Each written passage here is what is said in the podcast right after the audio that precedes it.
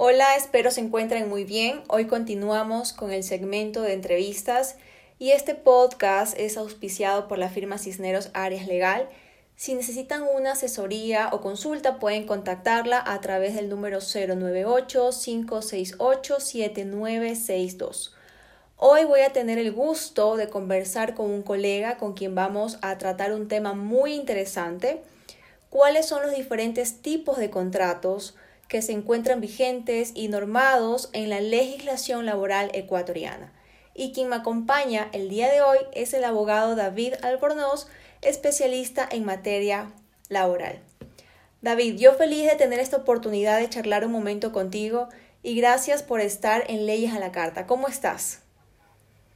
Hola María Isabel, mucho gusto, muchísimas gracias a ti por la invitación. Para mí es un verdadero placer poder acompañarte en este podcast y sin duda alguna hoy trataremos un tema muy interesante. Listo, David, gracias. Bueno, vamos a iniciar con la entrevista. Mi primera pregunta es, ¿qué cláusulas nunca deben faltar en un contrato de trabajo? Bien, María Isabel, en este punto es importante indicar que al hablar de un contrato de trabajo debemos comprender que el mismo tiene siempre como finalidad regular las condiciones que a futuro van a regir en la relación laboral, por lo que es importante que cada contrato de trabajo se adecue a las necesidades propias del giro de negocio del empleador y que de manera clara se detalle sobre todo los aspectos esenciales de esa relación laboral. Algo importante en esta pregunta que, que tú me haces, Marisabel, es recalcar el hecho de que si bien la legislación laboral ecuatoriana reconoce el contrato de trabajo verbal y tácito donde las partes de la relación laboral no han definido por escrito las condiciones de la relación laboral, la recomendación que siempre todos los abogados especialistas en materia laboral hacemos tanto a empleadores como a trabajadores es que al inicio de la relación laboral siempre por escrito se realice un contrato de trabajo, ya que el mismo brinda seguridad y certeza tanto para empleador como para trabajador. Por tal razón, dentro de todo contrato de trabajo escrito habrá siempre dos tipos de cláusulas. Unas cláusulas que las he llamado esenciales, en donde podríamos decir estas no pueden faltar, como tú bien me hacías en tu pregunta, eh, dentro de ningún tipo de contrato de trabajo, y otras cláusulas accidentales, es decir, que se puede o no incluirlas. Dentro de las cláusulas que considero son esenciales y no pueden faltar dentro de ningún tipo de contrato de trabajo, encontramos las siguientes. En primer lugar, la cláusula de comparecientes, que es la primera cláusula donde se detalla de manera breve y clara quién es el empleador en primer lugar, mismo que podrá ser siempre una persona natural, puede comparecer también varias personas naturales en calidad de empleador, o puede ser también una persona jurídica o varias personas jurídicas. Y por otra parte, por supuesto, se debe detallar los datos del trabajador o de la trabajadora, que en este caso únicamente podrá ser una persona natural. Esa es la primera cláusula esencial dentro de un contrato de trabajo. Otra cláusula imprescindible dentro de un contrato de trabajo es la cláusula donde se detalla la duración de esa relación laboral. En esta cláusula siempre de manera clara se debe indicar cuál es la fecha de inicio de la relación laboral entre el trabajador y el empleador y además, por supuesto, se debe indicar si dicha relación laboral es indefinida o si tiene un tiempo definido de duración. Y en el último caso, por supuesto, habrá que indicar de manera clara la duración previsible de la misma, ¿sí? Es decir, en qué fecha terminará esa relación laboral. Otra cláusula, María Isabel, que no puede faltar en un contrato de trabajo es aquella en la cual se detalla el lugar donde se prestará los servicios. En este caso puede ser las instalaciones de la empresa o la dirección del centro de trabajo y se recomienda, por supuesto, que en el contrato de trabajo se hagan constar todos los centros de trabajo donde el trabajador o la trabajadora vayan a desarrollar habitualmente su función, porque hay algunos hay algunas actividades o algunos trabajos que no solamente se desarrollan en un lugar específico, ¿sí? Otra cláusula importante que no puede faltar es aquella en la cual se detalla el cargo o la función que va a desempeñar el trabajador o la trabajadora. Esto es algo importante para evitar problemas ah, posteriores en el cual el trabajador pueda alegar cambio de ocupación y otras causales de despido intempestivo, ¿sí? Por otra parte, encontramos como otra cláusula esencial aquella en la cual se detalla la remuneración. En este punto es importante que dentro del contrato de trabajo se especifique el valor fijado por concepto de remuneración y por supuesto también se establezca cuál es la periodicidad de pago, es decir, si el pago será quincenal o si será mensual o hay ocasiones inclusive donde se fija de manera semanal. Esto es algo importante. De igual manera, es importante que dentro de un contrato de trabajo se detalle el horario de trabajo o la jornada de trabajo. Aquí quizás puedo hacer énfasis en el hecho de que si se tratase de un horario especial, como por ejemplo turnos rotativos, se requiere hacer mención a la resolución del Ministerio del Trabajo donde se le autorizó al empleador hacer uso precisamente de este horario considerado especial. Estas podría decir María Isabel que son las principales cláusulas que no podrían faltar en un contrato de trabajo. Sin embargo, hay otro tipo de cláusulas accidentales, las cuales son por supuesto opcionales para el empleador incluirlas o no dentro del contrato y que buscan sobre todo proteger a la empresa. Por ejemplo, cuando un trabajador dentro de sus actividades laborales va a manejar cierta información delicada, ya sea de clientes, proveedores, o hay ocasiones en las cuales llegan a tener conocimiento de secretos empresariales, es muy común que se agregue al contrato de trabajo también cláusulas de propiedad intelectual o de confidencialidad. ¿sí? De este modo, el contrato de trabajo podrá incluir también otro tipo de cláusulas adicionales que el empleador y el trabajador deseen voluntariamente incluirlas, siempre y cuando se respeten los derechos y los límites que nos da el Código de Trabajo, ya que recordemos sobre todo, Marisabel, que en nuestro país los derechos de los trabajadores son irrenunciables. David, muchísimas gracias por esa información tan, tan nutritiva y clarísima. Otra pregunta que tengo es en qué consiste cada uno de los contratos que voy a mencionar más adelante los mismos que son determinados por el código de trabajo y el factor esencial de estos es el tiempo. Por ejemplo, el primer contrato es un contrato por tiempo indefinido. David, por favor, explícanos en qué consiste el tiempo indefinido. Perfecto. El contrato indefinido podríamos decirlo, definir lo que es la regla general en la legislación laboral ecuatoriana. En sí, el Código de Trabajo lo reconoce y lo llama como contrato tipo o típico. ¿Qué quiere decir esto? Que toda relación laboral en Ecuador, por regla general, será de naturaleza indefinida, excepto aquellas en las cuales se haya optado expresamente por los otros tipos de contratos, que si gustas más adelante los vamos a explicar.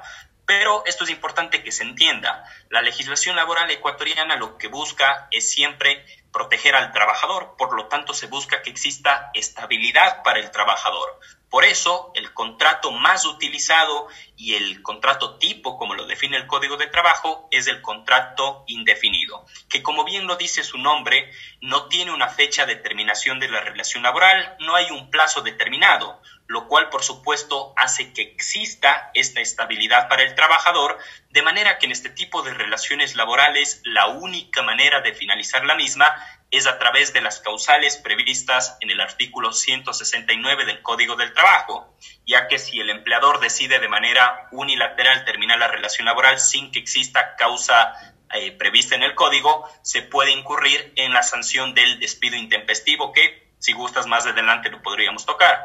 Es importante en este punto destacar también lo siguiente, María Isabel.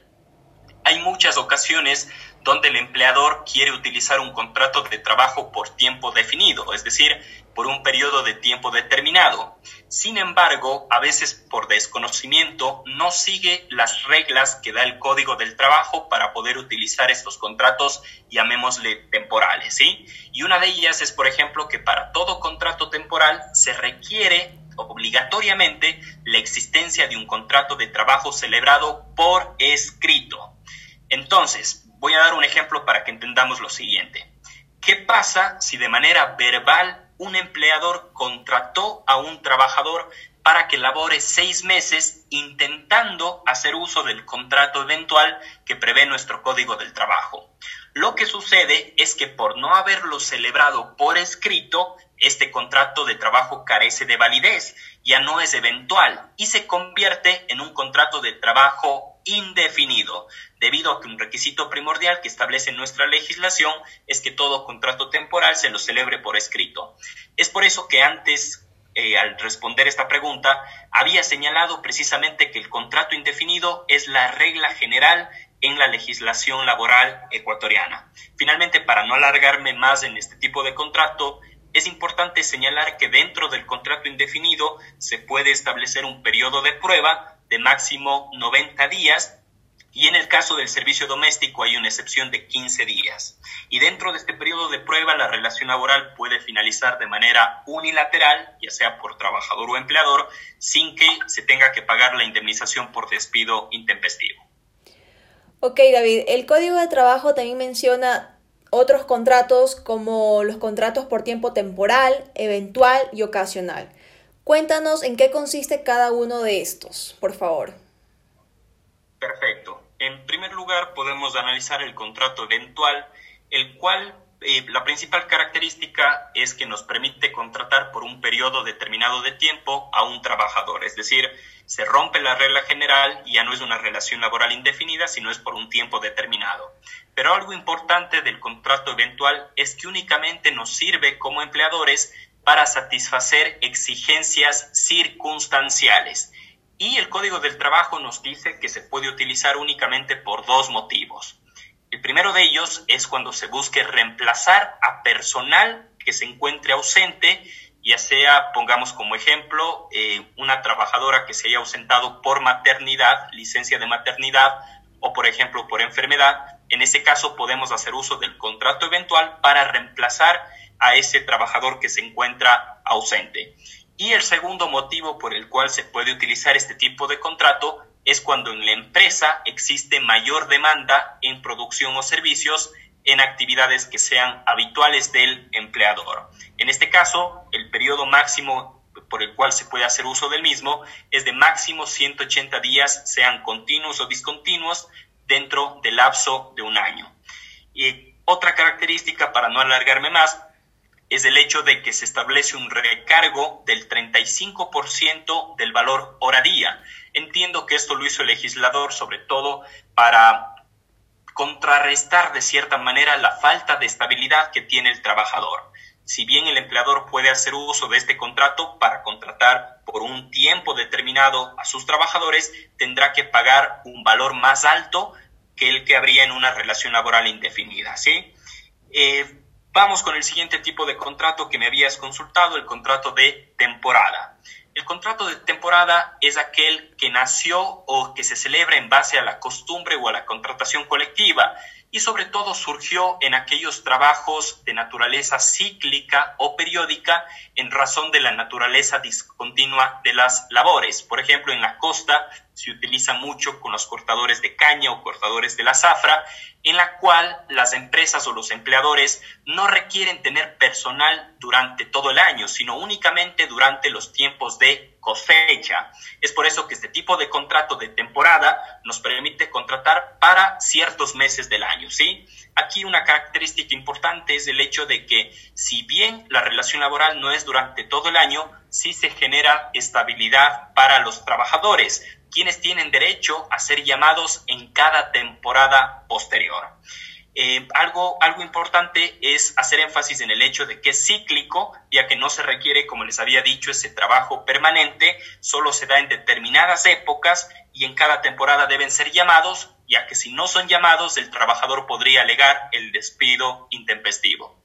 Y finalmente, el contrato ocasional es aquel en el cual eh, aquellos cuyo objeto es la atención de ciertas necesidades emergentes o extraordinarias siempre y cuando no sean vinculadas con la actividad habitual del empleador y cuya duración no puede exceder de 30 días en un año. Al igual que el contrato eventual, tiene un recargo de 35% del valor hora salario. La característica principal de este tipo de contrato es que no puede ser aplicable en actividades habituales de la empresa, sino únicamente en actividades que no sean de las normales dentro del giro del negocio. Perfecto, David. Además de la clasificación que acabo de consultarte, también hay otros contratos como el contrato por obra cierta, a destajo, por tarea, y uno último que lo he escuchado mucho es el contrato por obra o servicio determinado dentro del giro del negocio. ¿Cuál es la diferencia fundamental de este grupo de contratos, David, por favor? Bien, respecto a los primeros tres tipos de contratos, es decir, el contrato de obra cierta, contrato a destajo y contrato por tarea, los tres pertenecen a la clasificación de contratos de trabajo por el objeto. Cada uno de estos contratos tiene características especiales que de manera muy breve, muy resumida, las voy a enumerar. El contrato por obra cierta es aquel en, cuyo objeto consiste en que cuando el trabajador toma a su cargo la ejecución de una labor determinada por una remuneración que comprenderá la totalidad de la misma sin que se tome en este caso en consideración el tiempo que se invierte en ejecutarlo. Es decir, el contrato por obra cierta opera cuando se le contrata a un trabajador para que desarrolle una obra determinada y la remuneración no, no nos importa para efectos de cálculo cuántas horas haya trabajado, sino al inicio de la relación laboral se fija una remuneración que comprende ya la totalidad de la ejecución de esa obra. Por otra parte, el contrato por tarea es aquel en el cual el trabajador se compromete a ejecutar una determinada cantidad de obra o de trabajo en la jornada de un periodo de tiempo previamente establecido. La principal característica es que se entiende concluida la jornada o periodo de tiempo de labor por el hecho de cumplirse la tarea. ¿Qué busca este contrato por tarea? Sobre todo incentivar la producción por parte del trabajador, ya que evita el control permanente por parte del empleador. Eh, también me habías consultado sobre el contrato a destajo. El, trabajo, el contrato de trabajo a destajo es aquel en el cual el trabajo se realiza por piezas, trozos, medidas de superficie y en general por unidades de obra.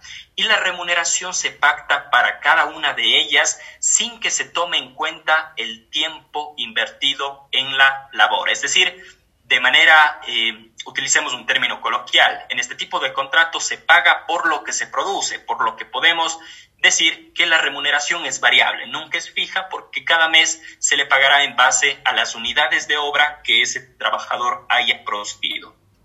Finalmente, me habías consultado sobre el contrato de obra o servicio determinado dentro del giro de negocio, que es un contrato relativamente nuevo en la legislación laboral ecuatoriana. Y este tipo de contrato, de manera muy breve, permite al empleador contratar a un trabajador para la ejecución de obras o proyectos específicos.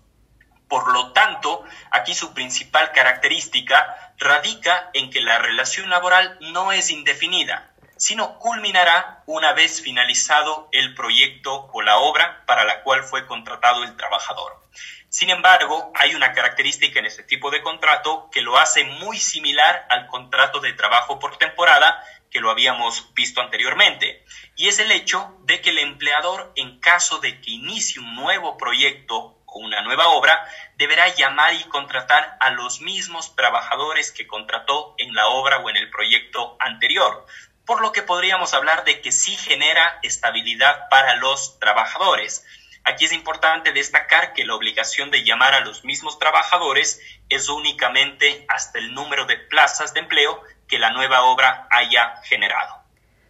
David, para ilustrar de mejor manera los conceptos que acabo de consultarte, me gustaría que nos puedas ayudar con un ejemplo de cada uno de estos contratos, por favor. Con todo gusto. A ver, en el contrato de obra cierta habíamos, recordemos, definido que es aquel tipo de contrato en el cual se contrata a un trabajador para que desarrolle una obra determinada y se establece previamente una remuneración que comprende ya la totalidad de esa obra. Por ende, podríamos poner el siguiente ejemplo. Si un empleador necesita el levantamiento de un muro dentro de su vivienda, dentro de su negocio, imaginémonos contrata a un obrero y previamente convienen que la remuneración por la totalidad de la obra, por la totalidad del levantamiento de ese muro, será de mil dólares y se establece un plazo determinado. Entonces, en este tipo de contrato hay que darnos cuenta que la principal característica es que no se paga por, una jornada de trabajo o por las horas que labore el trabajador, sino por la totalidad de la obra. Eh, pongamos un ejemplo en el siguiente tipo de contrato a destajo. Habíamos dicho que en el contrato a destajo se paga básicamente por lo que se produce, por cada unidad de obra fijada previamente. Imaginémonos que dentro de, eh, a ver, pongamos el siguiente ejemplo. Una empresa textil contrata a un trabajador para que labore ya sea desde su propio domicilio o desde las instalaciones de la empresa y se conviene previamente el pago de una remuneración de 10 dólares por cada prenda de ropa producida. En este caso, lo que, la característica principal de este contrato es que la remuneración va a depender netamente de la producción de la trabajadora. Mientras más prendas de ropa logre producir, por supuesto su remuneración será mayor, ya que se fija un valor por cada unidad de obra. ¿sí? Eh, vamos con el siguiente ejemplo. En el contrato por tarea, habíamos dicho que es aquel contrato en el cual existe una jornada de trabajo fijada. Imaginémonos un empleador contrata a un trabajador dentro de una joyería para que produzca determinadas piezas de joyería, ¿sí? Y se establece que la jornada de trabajo regular será de 8 horas diarias. Pero en el contrato por tarea se establece que la cantidad de tarea diaria será de 20 piezas de joyería. Si el trabajador lograse, en el ejemplo que doy, terminar esas 20 piezas de joyería antes de las 8 horas que comprende su jornada de trabajo, la jornada se entiende finalizada. Es decir, en el siguiente ejemplo, si el trabajador ha completado las 20 piezas de joyería recién en las cuatro primeras horas de labor, pues entiende que la jornada de trabajo ha finalizado. Y finalmente, pongamos un ejemplo en el último tipo de contrato, en el contrato de obra o servicio determinado dentro del giro de negocio, Imaginémonos que se contrata a un arquitecto para la construcción de un conjunto residencial. En ese caso, este tipo de contrato permite que se fije un sueldo mensual en base a las horas que se trabaja, es decir, es diferente al contrato de obra cierta que habíamos analizado donde no se tomaba en cuenta las horas trabajadas. En este caso, el arquitecto ganará un sueldo mensual y tendrá derecho a todos los beneficios de ley durante el tiempo que dure la ejecución de la obra, es decir, la construcción de este conjunto residencial. Una vez que termine la obra pactada, es decir, el conjunto residencial, finalizará la relación laboral sin que exista pago de despido intempestivo. Sin embargo, como habíamos explicado, si hay una estabilidad para el trabajador, en este caso para el arquitecto, y es en el supuesto de que esta empresa constructora inicie un nuevo proyecto de construcción, tendrá que llamar a los trabajadores que empleó anteriormente, incluido el arquitecto que habíamos puesto como ejemplo. Esos serían ejemplos de cada uno de los contratos que me habías preguntado. Súper claro, David, gracias. ¿Cuál es la indemnización general por despidos intempestivos? Perfecto. Eh, en este caso, María Isabel, si el trabajador ha laborado menos de tres años, la indemnización general por despido intempestivo es equivalente a tres remuneraciones del trabajador. Y si el trabajador ha laborado más de tres años, la indemnización es equivalente a una remuneración por cada año trabajado. Aquí es importante destacar que la fracción de año cuenta como año completo y que el cálculo de la indemnización se lo realiza en base a la última remuneración completa percibida por el trabajador. Por ejemplo, si un trabajador ha laborado cinco años y tres meses para un mismo empleador y ha sido despedido de manera intempestiva, ¿cuántas remuneraciones debería recibir como indemnización general por despido intempestivo? En el ejemplo que pongo serían en total seis remuneraciones debido a que, como había indicado, la fracción de año cuenta como año completo. David, para finalizar la entrevista, tengo una última pregunta. De todos los contratos que revisamos hoy, ¿están todos sujetos a un pago de indemnización conforme a la pregunta anterior o hay alguna excepción?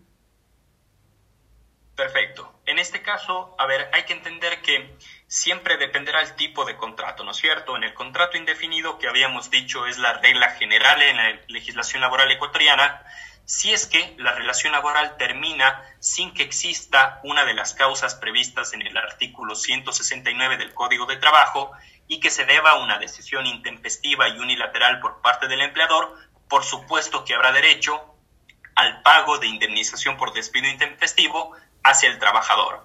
Sin embargo, en los otros tipos de contratos temporales donde existe un plazo determinado o que dependen de la ejecución de una obra o de un proyecto determinado, como el que habíamos visto recientemente, ahí dependerá, por supuesto, de si se cumple o no el plazo o el proyecto determinado en el contrato. Por ejemplo, en el contrato eventual, si es que se hubiese determinado en el mismo que el plazo de duración es de seis meses, pero Imaginémonos un supuesto de que únicamente la relación laboral llevaba tres meses y el empleador decide de manera unilateral final, finalizar la relación laboral, también hay derecho al pago de una indemnización por despido. O en el supuesto de que se haya contratado a un albañil, imaginémonos, para un proyecto de construcción, utilizando la figura del contrato de obra o servicio determinado dentro del giro de negocio, y antes de que culmine la obra para la cual fue contratado, el empleador decide de manera unilateral finalizar la relación laboral, también estaríamos frente a un caso de despido intempestivo. O también puede darse el caso de que haya finalizado ese proyecto y el empleador decide iniciar un nuevo proyecto de construcción y no llame a los trabajadores que antes había empleado, recordemos que también nace el derecho al pago de indemnización por despido intempestivo. Perfecto, David. Muy gentil por compartir tus conocimientos acerca de, esta, de este tema de los contratos laborales. Y una vez más te agradezco por estar en Leyes a la Carta. Que pases muy bien, David. Muchas gracias a ti, María Isabel. Ha sido un gusto compartir en esta entrevista.